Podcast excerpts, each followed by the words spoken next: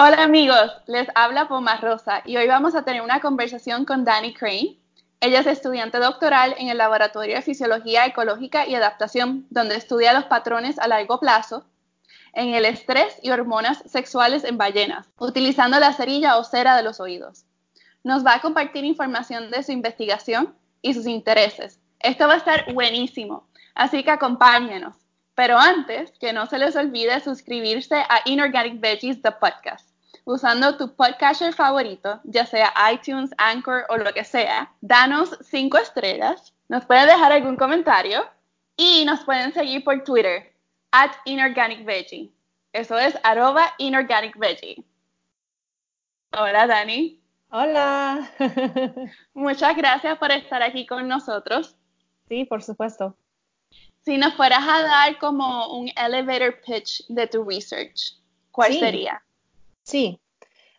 Y voy a dar un poquito de como background. primero para que uh, podamos hablar de la cosa rara que hago. uh, yo soy una científica que estudia la fisiología de animales. Y como hago esto es usando la cera de oreja de ballenas barbadas que son animales como ballenas azules. Y sí, ballenas tienen orejas.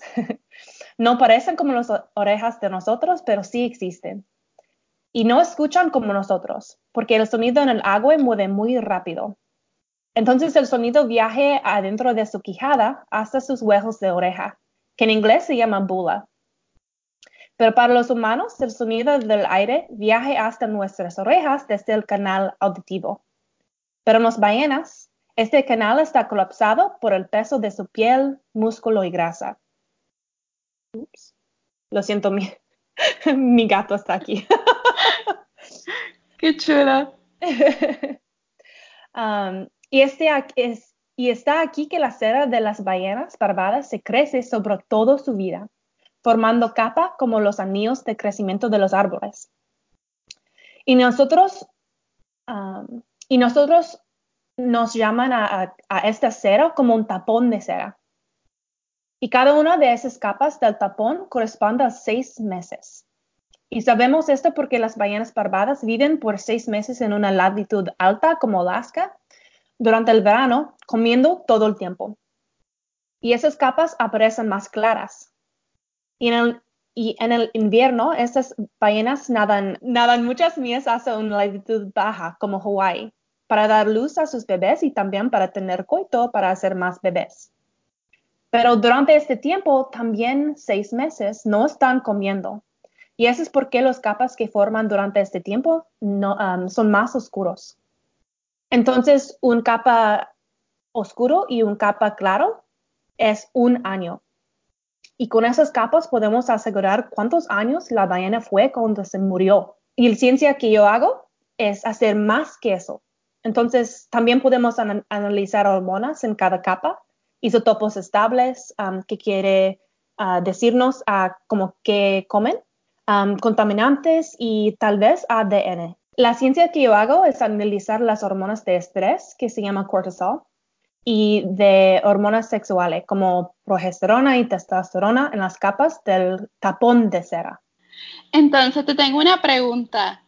Eh, ¿Por qué es que las capas, una es clara y otra es oscura? ¿Es por la latitud o es por, por, el sucio o por la cantidad de grasa que necesita? Es por la cantidad de grasa, porque cuando están comiendo muchísimo, cuando están en el um, latitud más alto, están comiendo y comiendo y tienen más grasa en su, um, en su sangre. Y entonces, esta grasa se um, viaja por todo su cuerpo y entonces la capa que están creciendo en este momento um, aparece más clara porque entonces las células de del capa aparecen más claras porque tienen más grasa. Ay, qué chévere. ¿Y cómo es que tú consigues tus muestras? ¿Cómo tú consigues mm. esos tapones de cera? Sí. Um, es, nosotros no hacemos este trabajo porque estamos en Texas. Y la cera es como la primera cosa que descompuesta y no podríamos llegar en avión en tiempo para sacarlo. O sea, que se ah, descompone rápido. Pero tenemos colegas uh, quien hace este trabajo para nosotras.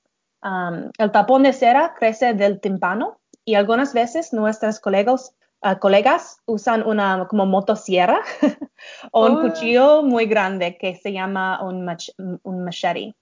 Um, porque el tímpano de una ballena, ballena uh, barbada es muy hondo en la cabeza, entonces no es fácil como quitarlo.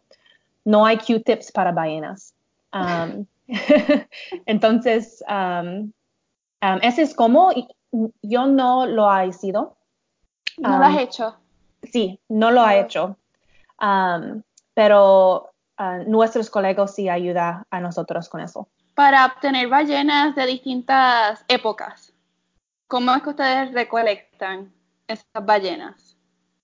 Porque me habías mencionado previamente que obtenían en los tapones a veces de los museos y que pues que en Estados Unidos tampoco los pueden, no pueden irse a cachar ballenas. Sí, sí, entonces um, um, trabajamos con museos, um, el Smithsonian Institute en los Estados Unidos, en Inglaterra um, con el Natural History Museum of London y luego en Canadá con el um, Canadian Museum of Nature. Entonces, trabajamos como, con ellos um, y es muy interesante. ¿Por qué los tapones? Cuando saca un tapón y lo cortas en medio, vas a ver los capas. Y es muy interesante ver los capas. Entonces los mu- museos han preservado los tapones porque son muy raros. Y tenemos un tapón desde 1909.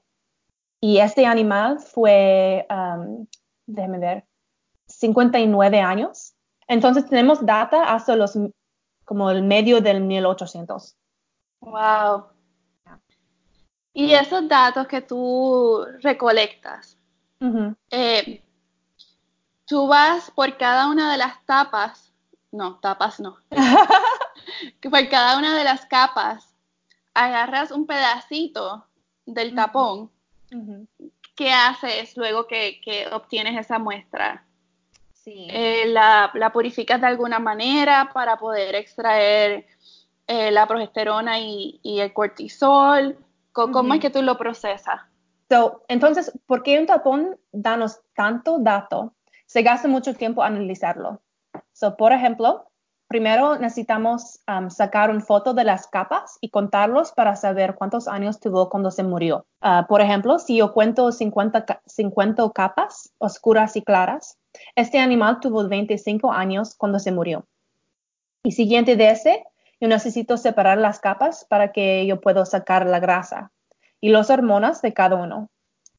Eh, los tipos de hormonas que estudié se llaman hormonas esteroides y son um, lipofílicos, que quiere decir esta hormona le gusta la grasa. Entonces, si yo quito la grasa de la cera, ahí va a estar las hormonas de estrés y de sexo. Entonces, cuando yo quito um, la grasa, es casi como estoy haciendo café o té, pero no estoy usando agua, que estoy usando un solvente. Y es un, um, pues, pues se llama un Sox Tech, pero estoy, uh, pongo el, uh, la cera en el solvente y hace que hervir para como 25 minutos y luego un poquito más para 30 más minutos. Y cuando lo saco, tengo solvente que tiene um, grasa.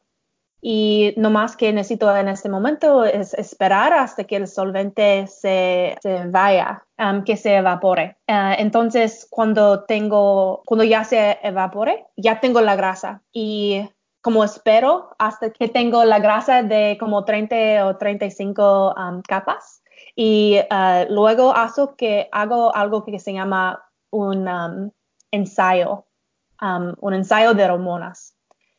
Y um, no sé cómo decirlo en español, pero se llama una ELISA, que es un Enzyme Linked Immunosorbent Assay. Um, pero uh, no más que se haga, uh, hace, hace es que nos diga en cada de estas capas que tengo grasa, cuánto hormonas hay ahí. Un ELISA usualmente es como un plato de 96 rotitos, ¿no? Sí, ajá, exactamente. Y entonces usualmente es algo colorimétrico.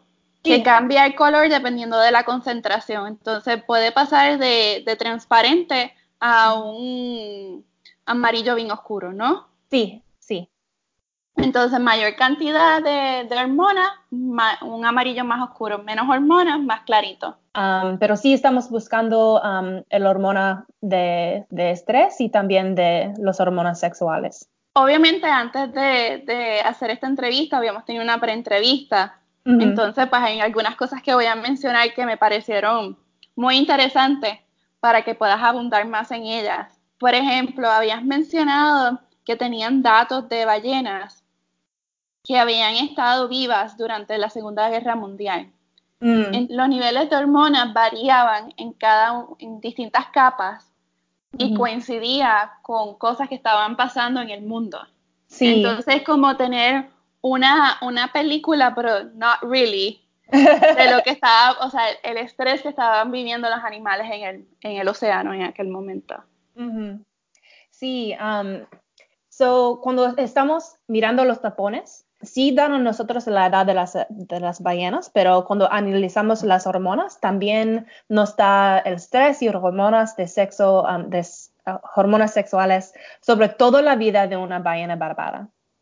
Entonces podemos ver cuando durante su vida una ballena tiene mucho estrés, cuando ya pueden tener bebés. Para muchas de esas ballenas es antes de 10 años de edad. Y cuando están embarazadas, como 16, 20, 22. Pero también puedes ver cuando en historia esos animales tienen mucho estrés. Y eso es que estabas hablando, um, sobre qué estabas hablando. Um, entonces, tenemos un artículo um, que en 2018, uh, ya, 18, ya, 2018, um, donde descubrimos que las ballenas tenían mucho más estrés durante la Segunda Guerra Mundial, al 1940 hasta el 1945. Y tal vez porque los humanos estaban usando el océano, um, por submarinos, más barcos, bombas, generalmente mucho más sonido en el océano en este tiempo es algo que no pudimos saber antes de analizar los tapones. Y también con los tapones podemos um, enumerar los embarazos. Entonces, cuando los niveles de progesterona suben, ese significa un embarazo. Y tenemos una tapón que nos dijo a nosotras que una ballena barbada de 48 años tenía 16 embarazos sobre, sobre su vida. 16. Ah, entonces, sobre todo su vida, ah, toda su vida, estaba ah, embarazado cada dos o tres años después de pubertad. Y esto es mucho. wow. y algo que personas me preguntan es, ¿por qué queremos saber todo eso? ¿Qué, qué los diga a nosotras? Es porque nos digan que qué estaba pasando en el ambiente de estos animales en este momento. Eh, un océano más caliente, que tiene menos hielo, que es más ruidoso, que es más ácido, que tal vez tiene menos comida y, mucho más. Es muy difícil descubrir cómo los animales reaccionar a un ambiente que cambia rápido. Pero con los tapones de ballenas barbadas podemos examinar esta relación, que es muy interesante. Y va a ayudarnos a proteger estos animales y también a proteger el océano pregunta que te tengo, ¿les puede dar alguna información sobre el cambio climático? Algo, algunos datos tangibles. Sí, ese es algo que queremos investigar. Ahorita, con, los tapones, analizar un tapón gasta mucho tiempo. Entonces, en este momento ya hemos ah, analizado ah, casi 40 de los tapones, pero son diferentes especies esas species? especie. ¿En cuánto tiempo han analizado 40 tapones? Sobre cuatro años. En cuatro años, 40 tapones, o sea, como 10 tapones por año. Es más que en los veranos hago mucho trabajo. oh, wow. Entonces, como un verano hicimos 20 y también este verano hizo 20. Wow. Pues todavía no es verano, entonces, uh, spring. Primavera. Ah, sí, hizo 20 en esta primavera. Mucho, mucho trabajo. Wow. yeah. Y te quería preguntar sobre la ley del 1972, que me pareció muy curiosa, la, la de Flipper. Sí. Eso, fun fact. ok, so en los Estados Unidos en 1972 había um, el acto de proteger mamíferos marinos y fue pasado por una ley um, aquí en el EU. Y este quiere decir que en los Estados Unidos no, no podemos molestar un mamífero marino ni cambiar cómo se respira. Y el cuento es que el ley fue pasado por los dibujos lindos de niños que ayudó. En este tiempo había un programa de televisión que se llamaba Flipper y Flipper fue un delfín muy simpático que ayudaba a toda la comunidad y por este programa los niños encantaban los mamíferos marinos y enviaron sus dibujos de Flipper al gobierno de los Estados Unidos y el cuento es que este ayudó a pasar esta ley. Eso es un ejemplo de cómo los miembros de la comunidad pueden mover la legislación. Entonces, está muy curioso que un programa haya motivado a, muchos niños a, hacer dibujos y que pasara algo. Es como que, ¿cuándo pasa eso? Está muy chévere. Entonces, para eso también vale la pena recalcar que las ballenas que a las que tú, de las que tú obtienes los, los tapones son ballenas que ya fallecieron naturalmente o sea, ustedes en ningún momento las interrumpieron. Sí, nosotros no estamos como matando los ballenas. Ah, no podemos hacerlo eh, y no queremos hacer esto. Sí, entonces estamos esperando que la corriente, eh, la corriente empuja los ballenas que se fallecieron naturalmente al playa. Volviendo atrás, cuando mencionaste los tapones de cera que obtienen de los museos, mm. También previo a eso habías mencionado que los tapones se descomponen rápido. Sí. Entonces, ¿cómo es que estos museos lograron tener estas ballenas hasta cierto punto antiguas y que la cera no se haya descompuesto? O sea, ¿qué utilizaron para preservarlo? Sí, e, entonces están poniendo esos en um, un, un, líquido de preservación que se llama formalin y y luego como en el 1970, algo como así, trajeron los tapones y quitaron del formalin y, y, y ponieron en alcohol. Y la razón um, por hacer eso es que formalin es muy, um, que puede ser un poquito peligroso si estás um, respirándolo. Uh, entonces alcohol es un poquito más mejor. Pero uh, cuando sacamos estos uh, tapones de como este líquido de preservación, um, casi es como piedra, es muy, es muy hard. Um, bien duro. Muy duro, bien duro. Así que era con un pico y, martillo. sí. Entonces, cuando yo estoy cortando esas capas, es, es más difícil. Necesito, necesito um, hacerlo más uh, lentamente porque es como cortando piedra. Wow. Yeah. Te quería preguntar por qué estudias el, el earplug, el tapón de cera, en las ballenas barbadas y no en otras ballenas o en otros animales acuáticos. Um, es porque el tapón de cera solamente crece en las ballenas barbadas. Y pensamos es porque el cráneo de las ballenas barbadas son muy aplanados en comparación con los otros ballenas dentadas, como delfines y orca y um, marsopas y sperm whales, que pienso que dice cachalot. Y eso es por qué, porque solamente están las ballenas barbadas. Ah, y ok, y en animales terrestres, ¿no tienen ese tipo de tapón tampoco? No, y es porque es porque los animales terrestres Um, su canal auditivo todavía está abierto al ambiente y pueden quitar su, pueden quitar su cera. Entonces, no está, su cera no está creciendo y está creciendo en las ballenas porque su canal auditivo está colapsado. ¿Y cuáles son las diferencias entre el sistema auditivo de una ballena barbada y el sistema auditivo de un humano? No sé la respuesta, correcto.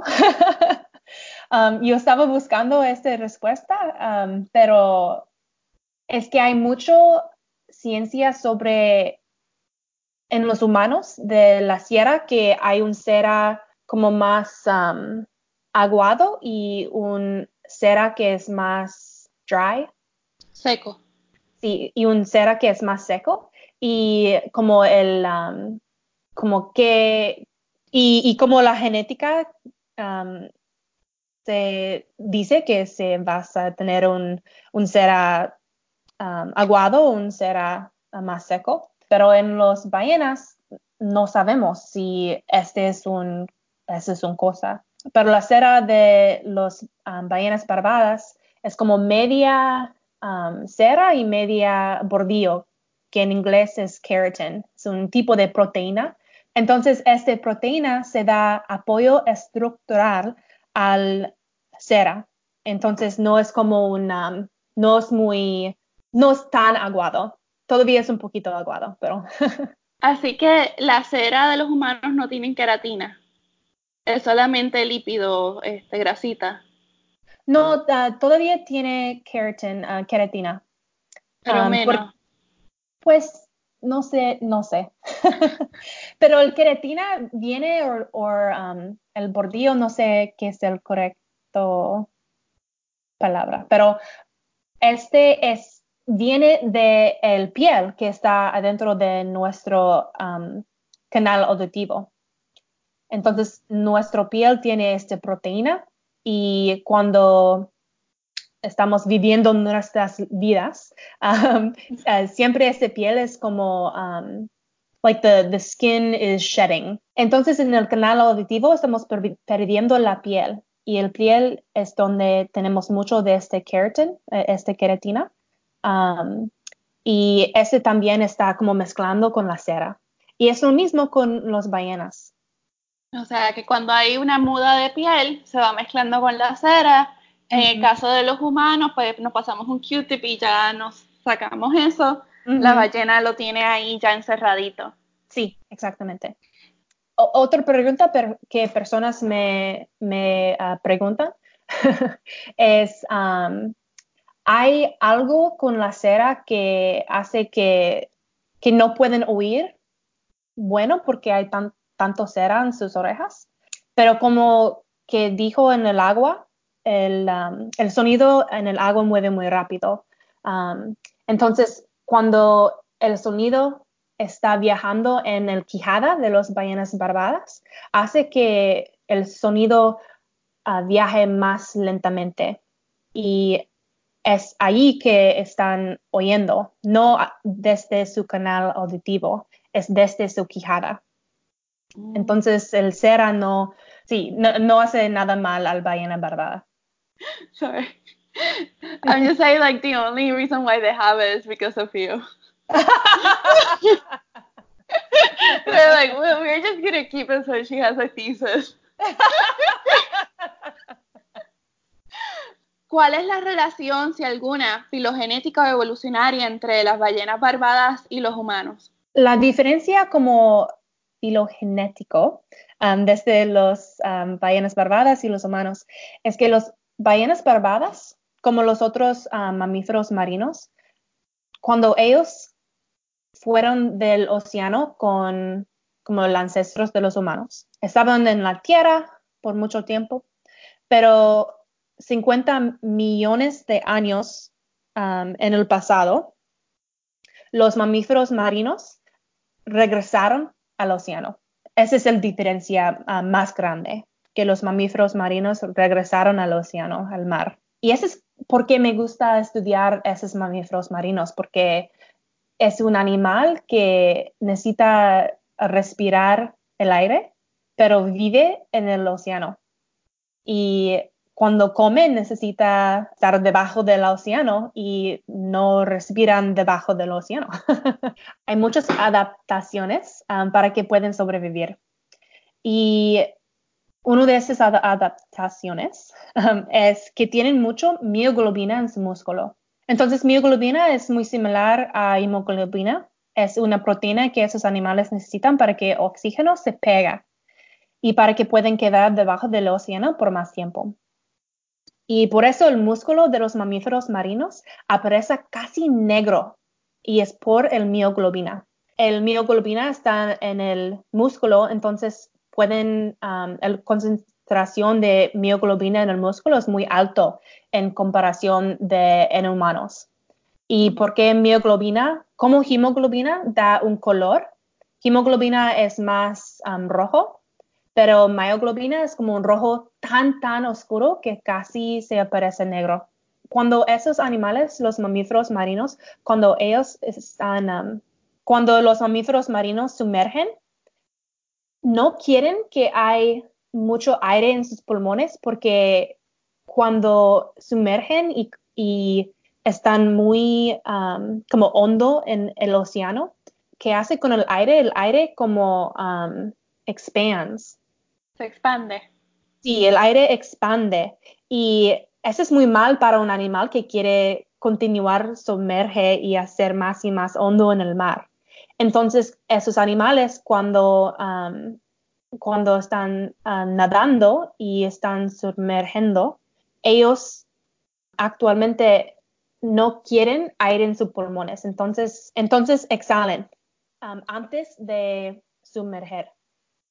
Y eso quiere decir que pues hay oxígeno en su sangre, porque hay hemoglobina aquí, ahí en su sangre.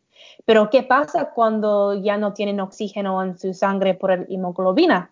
pues pueden, pueden usar el oxígeno que está en su mioglobina, en su músculo. O sea que como hay funcionamientos distintos entre los animales terrestres y, la ballena, ¿verdad? En este caso, como animal terrestre, estamos utilizando a los humanos de ejemplo. Nosotros tenemos mayor cantidad de hemoglobina que mioglobina, porque la mayoría del oxígeno proviene de los pulmones. Sí. Entonces, para las ballenas, en este caso, eh, ellos se sumergen en el, en el océano, no pueden depender de oxígeno que está en los pulmones porque no quieren flotar, ellos quieren seguir entrando más profundo al océano. Así que dependen más de la mioglobina que está en los músculos. Sí. Ay, qué interesante. Pues entonces la cavidad del oído de la ballena tal vez sea vestigial. Sí, exactamente que tuvo una función, pero ya según se fueron adaptando a su ambiente actual, ya no tiene. Sí, y los científicos como yo los gustan porque quiero ver el tapón. pues, ¿hay algo más que quieras mencionar sobre tu investigación? Oh, pues estoy um, hablando mucho de los ballenas barbadas, pero todavía no ha decidido como qué es el barba de los ballenas. Y es como el, el cosa que es diferente de las ballenas barbadas y las ballenas dentadas. Los ballenas dentadas son como los orcas, los delfines, um, uh, que tienen dientes, pero los ballenas barbadas no tienen dientes, dientes tienen, um, que en inglés nos llamamos, uh, nos llamamos uh, baleen, que es como la barba. Y en vez de dientes tienen baleen que usan para colar su comida tienen unos bocas muy, muy grandes. Um, y están, pero están comiendo unas cosas muy, muy chiquitos, como um, peces muy chiquititos o uh, zooplankton, que tiene como chiquitos camarones.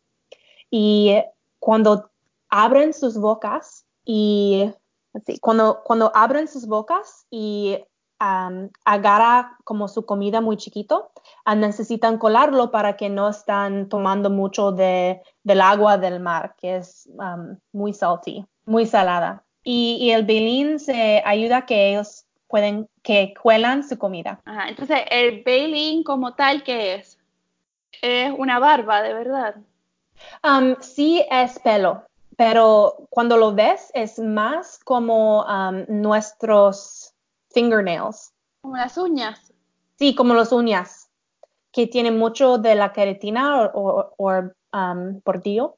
Es muy similar. Y cuando lo ves, es como un triángulo muy, muy larga. Y un lado de este parece que sí tiene pelo, pero es porque es este lado que está, um, es como al, um, adentro de la boca y ese es como, it's getting frayed and it's like wearing away on the inside. La parte de adentro de la boca del pelín se está desgastando con el tiempo. Sí, y esa parte del um, se parece mucho a pelo. Pero el cosa que hace que el pelo está junto es el queratina. Ah, okay. Ento- entonces, si puedes como tocarlo, um, aparece más como uñas. Wow. Yeah. ¿Cómo surgió la hipótesis de tu proyecto? ¿Quién dijo, "Hmm, yo he visto que las ballenas barbadas tienen un tapón de cera Sí. y eso no puede ser, útil"? o sea, la- suena tan improbable. Ujú. Fue mi supervisor y su colega que descubrieron eso. Ah, mi supervisor se llama ah, Dr. Stephen Trumbull y su colega es Dr. Sasha Yusenko.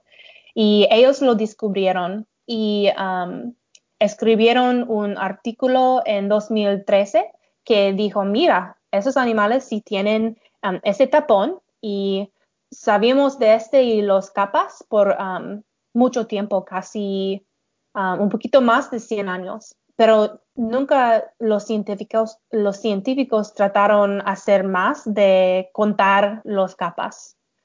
Y ellos dijeron, pues mira, hay otros tipos de, de capas en animales. Hay, en dientes hay capas, uh, ice cores. I don't know how to say that. I don't know what that is. Ice what? Ice core or like um, in sediment cores. So it's like um, you take a really big hollow tube and you can get these like tubes Oh. of of ice and soil that also have layers.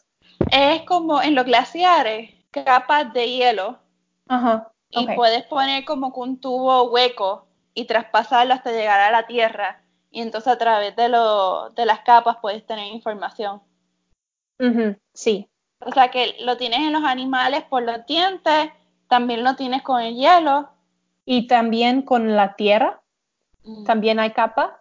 Y um, hay, y eso es con como los, los más um, comunes. Y los árboles, ¿no? Como habías mencionado. Sí, sí, exactamente, con los, los, um, como los anillos de crecimiento de los árboles también. Entonces ellos vieron esas capas en el tapón y dijeron, mira, que tal vez podemos hacer algo con, con as- como así. Tal vez podemos mirar los hormones, um, hormonas, eh, tal vez podemos mirar los contamin- contaminantes y um, sí, podemos hacer los dos. Y también los um, ah, isótopos estables y, y más. Wow, qué chévere. Y qué curioso, ¿no? Como la ciencia Sí. funciona. y es mi favorita cosa. um, cuando, ah, cuando hablo con niños, ellas encantan que el cosa que estudia es algo tan grosero. Sí, parecía bacalao cuando yo vi la primera foto y dije, pero ¿qué es esto? ¿No te trataron de dar muestras de ellos mismos? They tried to give you their own like earwax. Yeah. Pues algunas veces yo digo a los niños, um, pregunta a los niños, ¿has olido nuestros, um, no, ¿has olido a tu, a tu cera? Y me como ven muy como, ay, qué grosera. Pero yo pregunto eso porque el, el, um, cómo la cera de las ballenas barbadas huele es muy mal.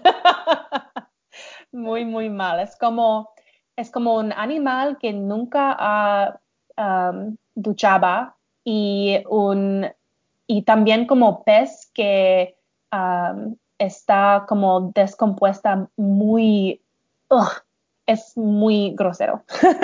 A lo mejor huele a bacalao descompuesto. Uy. Bueno, así que hemos hablado de las ballenas barbadas, hemos hablado de su tapón de oído, hemos hablado de que el tapón tiene una capa cada seis meses, que con eso pueden saber la edad. Ujú. Este, puedes medir lo- los niveles de cortisona y de progesterona. La de cortisona es para saber el nivel de estrés que tuvo en ese, en esa, en ese periodo en particular, en esos seis meses. Ujú. La progesterona es para saber si estuvieron embarazadas. También nos mencionaste sobre la Segunda Guerra Mundial, que estuvo muy interesante. Vamos a movernos un poco de la ciencia y vamos a hablar más de ti. ¿Cómo aprendiste ese español? Ah, mi mamá fue una trabajadora, social y ella frecuentemente usó español en su trabajo y también con sus amigos. Y ella quería que yo y mi, hermano también aprendió. Y cuando yo estaba jovencita, yo viví en Davis, en California, y hay una escuela allí que se llama Cesar Chavez Elementary. Y es una escuela que te enseña español y inglés al mismo tiempo, que se llama inmersión. Y en mi escuela secundaria yo también saco unas clases de español y el gramática es muy difícil para mí. en español es muy difícil. y um, y también cuando yo fue 17 años, yo viajé hasta Quito, Ecuador, para también uh, practicar y, y, viajar. Y desde este tiempo, um, ya soy 31 años, um, busco por oportunidades para usar mi español porque no quiero olvidarlo. Y nunca he tratado de hablar de mi ciencia en español y pienso que es una cosa, una cosa muy importante hacer porque hay muchas personas que hablan de su ciencia en otro idioma con que crecieron y pienso es una cosa muy brava hacer. Y para respetar este acto de valentía, quiero hacerlo aquí contigo y um, ojalá más veces en mi vida, porque no quiero olvidar mi español, pienso que es muy importante. The list of languages by total number of speakers on Wikipedia. People that speak English as a first language, it's 379 million. And then people that speak Spanish as a first language is 460 million. But then if you look at just people that speak English overall, it's 1.13 billion. Way more. And yeah, and then people that speak Spanish overall, whether it's a first language or whatever, is 534 million. It's about half. Yeah, and now looking at the Wikipedia article, number one is Mandarin, number two is Spanish, and number three is English. Mm-hmm. But there's 137 countries that speak English and 31 that speak Spanish. Oh, wow. I don't know what I could look up their sources, but I guess it doesn't matter. But I guess the point is that English is the language of science currently, mm-hmm.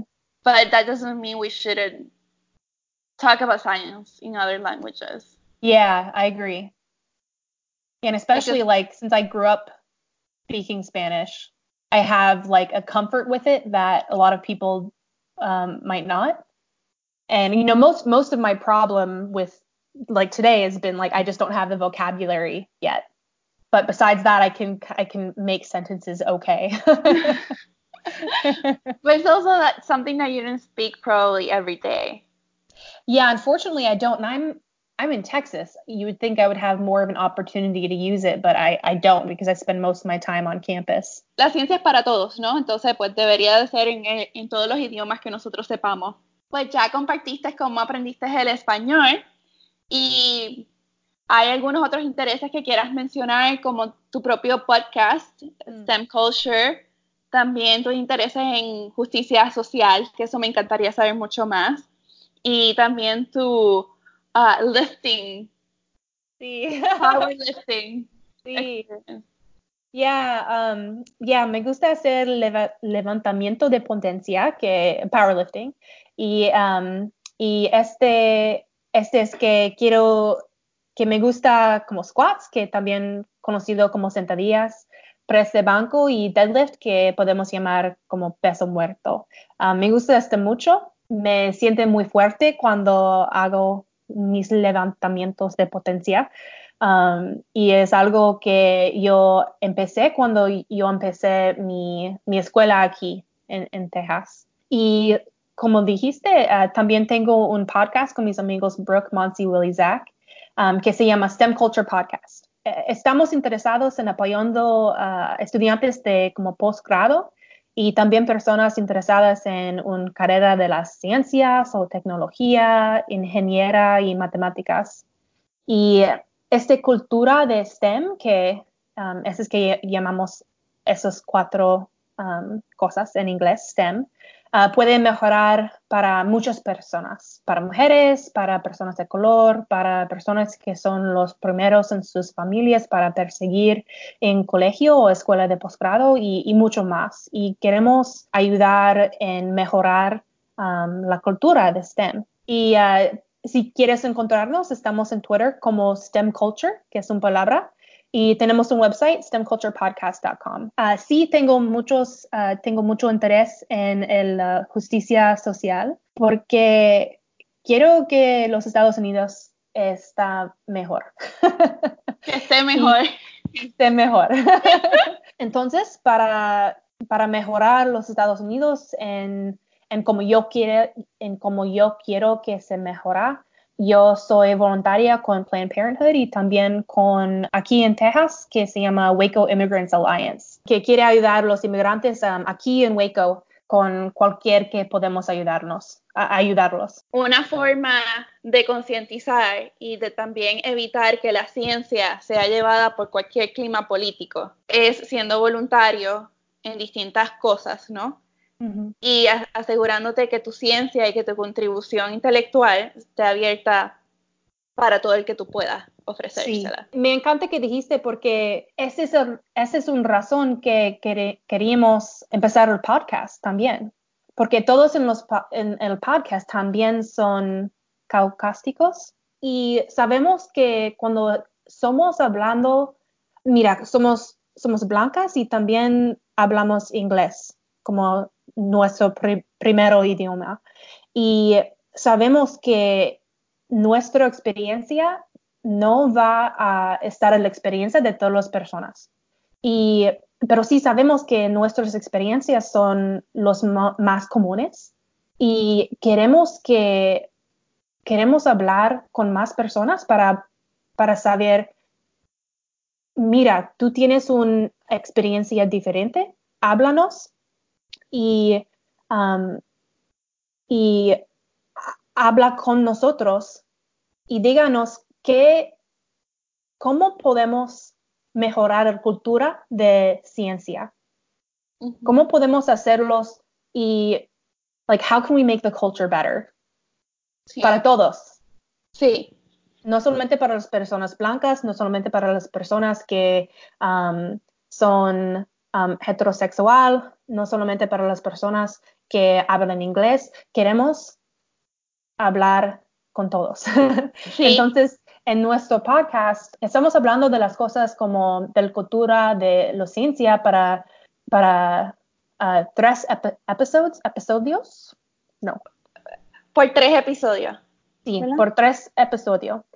Y entre como esos tipos de, mi gato otra vez. y entre esos tipos de episodio tenemos otro tipo que se llama InSTEM. Y esos son los episodios cuando hablamos con personas diferentes que nosotras, eh, de nosotros. Y hablamos a ellos para saber qué podemos hacer para ah, mejorar la cultura de ciencia. Y son mis favoritos que hacemos. Yo los he escuchado y me gustan la ciencia es de todos. O sea, nosotros estamos haciendo un servicio al público.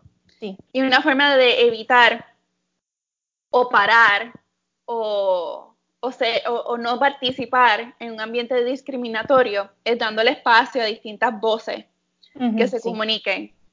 y, que, y que uno no se trate de y que uno no trate de representarlos, sino que ellos mismos se representen. Como que yo tengo mi propia voz alguien más en una situación distinta tiene su propia voz. Entonces, nadie que no tiene nuestra experiencia y no ha caminado en nuestros zapatos puede simplemente pararse y hablar por nosotros, porque no va a entender el contexto. Pero si creas un espacio donde cada individuo puede pararse y representarse a sí mismo, a mí me parece muy valioso. Así que qué bueno que este podcast también existe. Escúchenlo a ellos y a mí también. ¿Qué es lo que te motivó a participar en justicia social? ¿Es algo que siempre has tenido en ti misma o es algo que con el tiempo te has dado cuenta? Pienso es porque de mi mamá, porque ella fue una trabajadora social y ella me hablaba mucho sobre estas cosas importantes de el, justicia. Y sí, pienso es por ella, pero también leo mucho. y antes de 2016, yo solamente estaba leyendo no, no hizo mucho uh, de voluntario. Cuando ya 2016 pasó, yo dijo, mira, leyendo y diciendo en como Facebook, like, no me gusta esto, no es, it's not enough, ya no es suficiente. Y entonces, desde este año, ese es cuando yo ya estaba ah, haciendo mucho más cosas de, voluntario con esas organizaciones que, que, ya te dijo, pero también en mi escuela. Um, hago mucho como comunicación con escuelas um, en este área um, y digo a los chicos como, mira, soy mujer y también soy científico, tú también puedes hacer eso. Y les digo también, mira, hay, esas otras personas que son científicos, tú también puedes ser científico si quieres. Y también en mi escuela que se llama Women in Science and Engineering, Mujeres en Científico e Ingeniero. Y queremos dar apoyo a personas, a mujeres y personas de color en, en mi escuela.